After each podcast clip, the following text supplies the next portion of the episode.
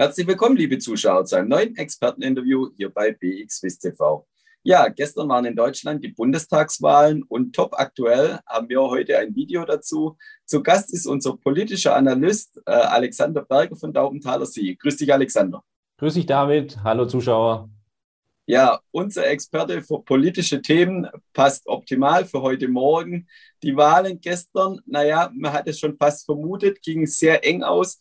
Nach dem vorläufigen amtlichen Endergebnis ist die SPD mit rund 1,6 Prozentpunkten vorne. Wie schätzt du die Wahl ein, Alexander? Also nach der Wahl sind ja erstmal alles Gewinner, wie immer natürlich. Ja. Und fairerweise muss man sagen, die Volksparteien haben aber ja beide circa 25 Prozent. Die SPD liegt natürlich vorne, hat auch in dem Sinn die Wahl gewonnen. Aber Sie haben 75 Prozent der Wähler nicht für ihre Partei begeistern können. Und das ist eigentlich so das Traurige, wenn man sich so das System Volksparteien anschaut. Das Spannende für mich ist, dass die Erstwähler ganz anders gewählt haben. Ja, 23 Prozent haben die Erstwähler Grünen gewählt, 21 Prozent FDP. Und das sind ja jetzt letztlich auch die zwei Parteien, die eigentlich die Kanzlermacher auch sind. Sie können entscheiden, ob die SPD den Kanzler stellt oder die CDU. Und das ist das Erstaunliche, dass äh, dieses Mal, sage ich mal, die kleinen zwei, sage ich mal, nicht die Bittsteller sind, sondern sie sind tatsächlich die Entscheider. Sie können entscheiden, ob Laschet oder Scholz Kanzler werden. Und äh, das ist so ein bisschen der Trend auch, wenn man eben die, sich die, die Jungwähler oder Erstwähler sich anschaut, ähm, dass hier ein Politikwechsel durchaus auch gewollt ist. Ja, und du hast es schon gesagt, verschiedene Koalitionen sind möglich insbesondere die Deutschland-Koalition und auch die sogenannte Jamaika-Koalition.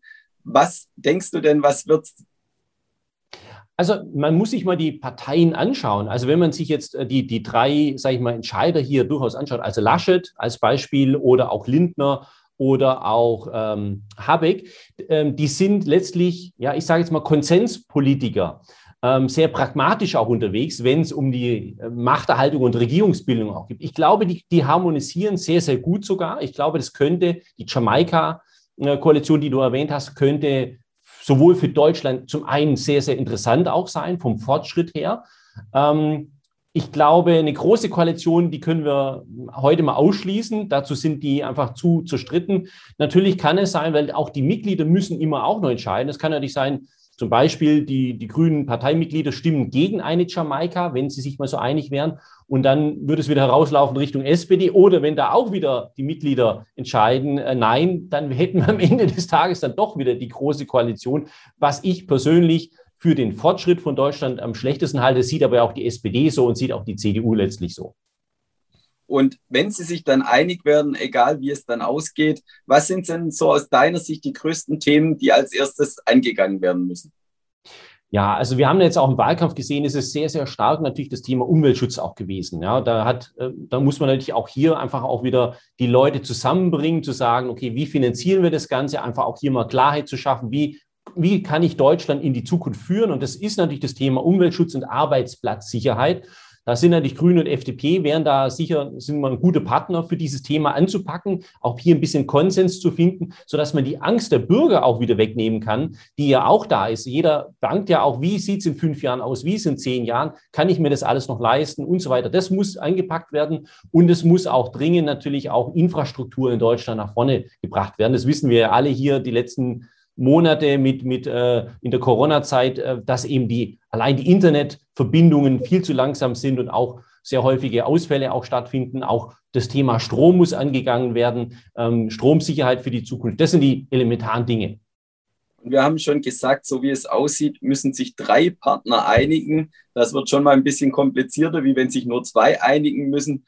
Wie lange dauert es denn? Äh, die berühmte Weihnachtsansprache der Kanzlerin, wird sie auch dieses Jahr von Angela Merkel geführt? Also ich würde fast sagen, sie kann sie schon mal aufzeichnen, ja, weil die Wahrscheinlichkeit ist relativ groß. Ich glaube, dass wir da vorne Einigung sogar im Groben auch finden. Ich denke, dass wir da im Anfang Dezember sicher eine grobe Einigung haben. Aber wie gesagt, es kann sein, dass dann die Parteimitglieder nochmal abstimmen müssen. Und das ist so die große Gefahr, dass sich es einmal ins neue Jahr verzögert oder wenn hier wirklich ein Parteimitglieder sagen, nee, die Konstellation, die ihr euch da oben äh, überlegt habt, die finden wir nicht so tolle, dann sind wir tatsächlich im Januar. Aber ich vermute mal tatsächlich, man kann es hinbekommen bis Weihnachten. Super, vielen Dank für die top aktuellen Einschätzungen direkt nach der Bundestagswahl.